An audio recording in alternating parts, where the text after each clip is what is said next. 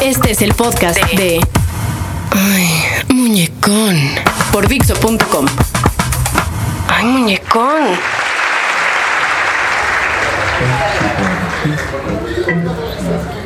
¿Qué tal, amantes de la seducción etílica para la relajación? Les saluda su amigo el muñecón, el muñeco de todas, y en esta ocasión tengo un invitado muy especial, el tío Corne. El tío Cosa. Que el tío Cosa tú ni que nada, es el tío Corne porque es el tío Cornelio Carambas, un conocedor en la materia, con quien vamos a comentar qué pasa con las bebidas en México. A ver, Yo lo voy a decir en unas frases directas. a ver. Siento que el mercado de bebidas en México, lo que se ofrece al consumidor, es un mercado de bebidas, y discúlpenme, miserable. ¿Qué tal? A ver, ¿por qué? ¿Por qué? Les pongo un caso. Estuve con una amiga rusa que está de bartender en un bar de Condés.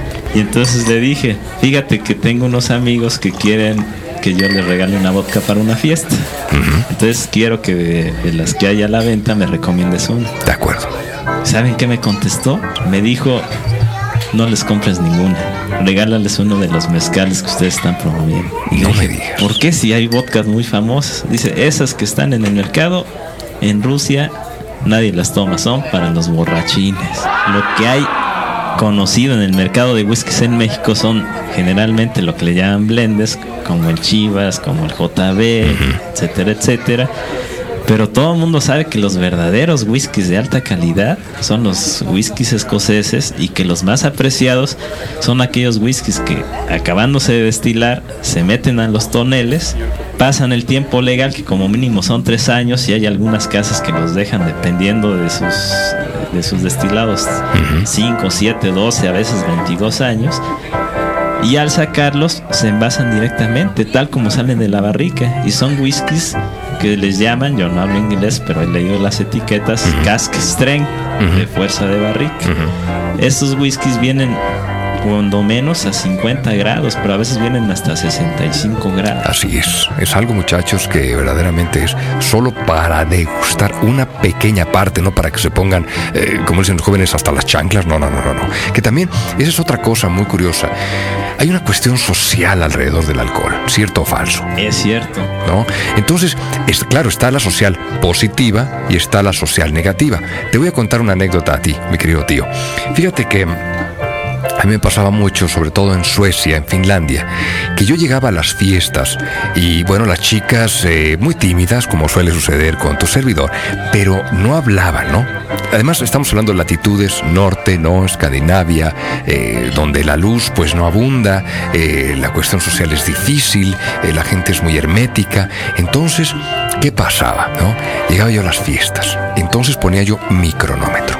A la media hora regresaba y todo mundo completamente perdido. Y entonces ahí ya hablábamos, entre comillas.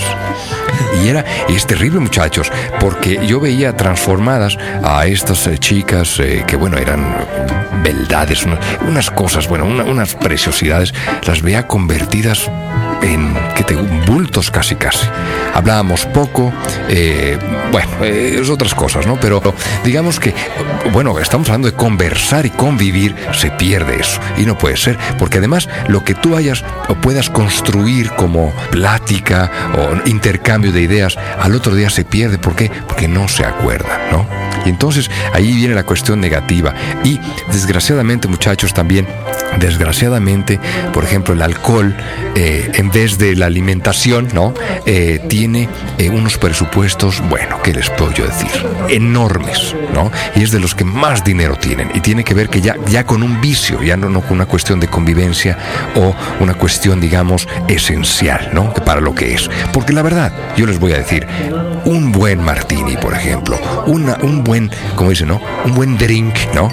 Cuando realmente te, realmente te apetece y lo, entre comillas, lo necesitas, es algo maravilloso. Pero uno, ¿eh? Nada más. No estamos hablando de, sí, hoy me voy a poner hasta las chanclas, ¿no? O sea, me voy a perder. No, no, no. Eso no tiene nada que ver. Y eso es precisamente lo que estamos hablando, ¿no? Así de la poca, además, calidad del alcohol, la adulteración, tantas cosas. Una materia prima con la que supuestamente se debe de hacer, ¿a qué debe saber y oler? Pues a esa materia prima.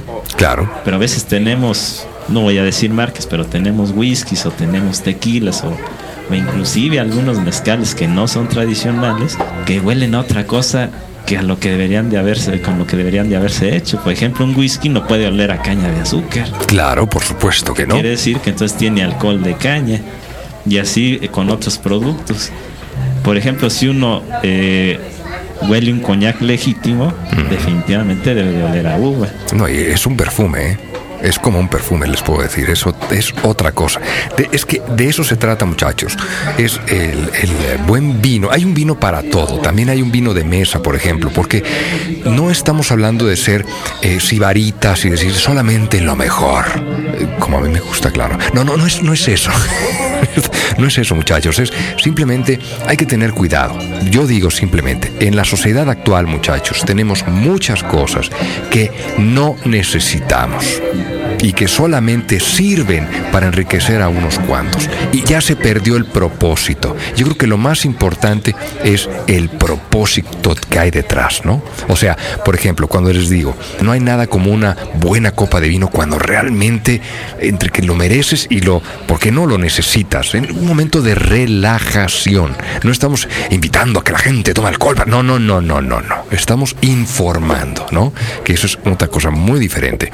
Entonces, yo les puedo decir, de veras, no hay nada cuando me apetece un martini con mis tres aceitunas, maravilloso martini seco, que vamos a hablar de eso también después. Cuando realmente se disfruta con el momento en la conversación, etcétera, ¿no? Que eso es realmente el, el tipo de situación en la que estés, eh, esa relajación, de convivencia, de degustación, pero de otra cosa, eh, etcétera. Le, le da un momento, le, hace, ¿cómo les diré? Perfuma el momento, ¿no? Que no tiene nada que ver con me voy a perder porque voy a, como dicen los jóvenes, voy a chupar. ¿Qué es eso? Yo diría que tomáramos una máxima filosófica para ponernos un poco profundos. Y yo digo que cuando bebamos tengamos esta máxima, que elegir es elegirse. Y entonces yo lo aplicaría así.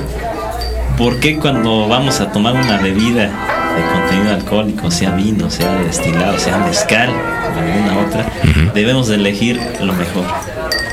¿Por qué? Porque de esa manera premiamos a quien lo hace Así es. pero además nos estamos obligando a ser nosotros mismos cada día mejores Así es. y a convivir mejor. Claro. Entonces yo diría que bebamos con esa ética, que es obligarnos todos a hacer cada vez las cosas mejores en el ámbito en que estemos. Y si alguien produce mezcal, que cada vez lo haga mejor. Y si alguien compra un mezcal, que cada vez exija que sea mejor. Claro. Porque así todos nos vamos a ayudar. ¿Se acuerdan esa frase muy social que tómalo de quien viene, ¿no?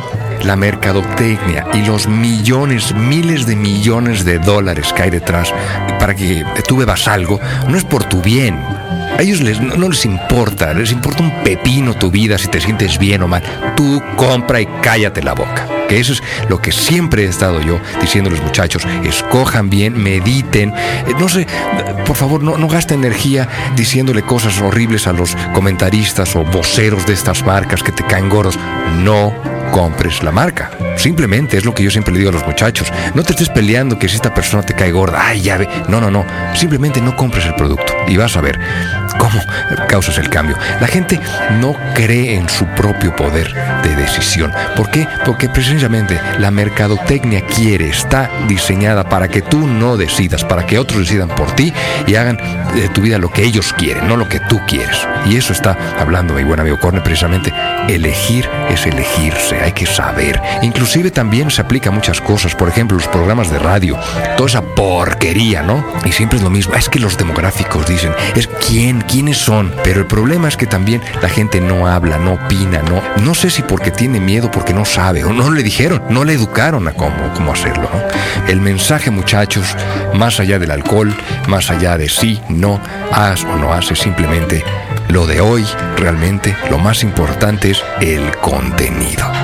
Ya no creas en el envase, ¿de acuerdo? Sea una persona, un programa, eh, un arroz, no. El contenido es muy importante.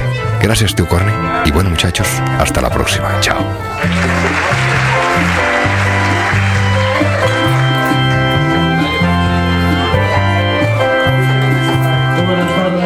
Este fue el podcast de Muñecón por Dixo.com.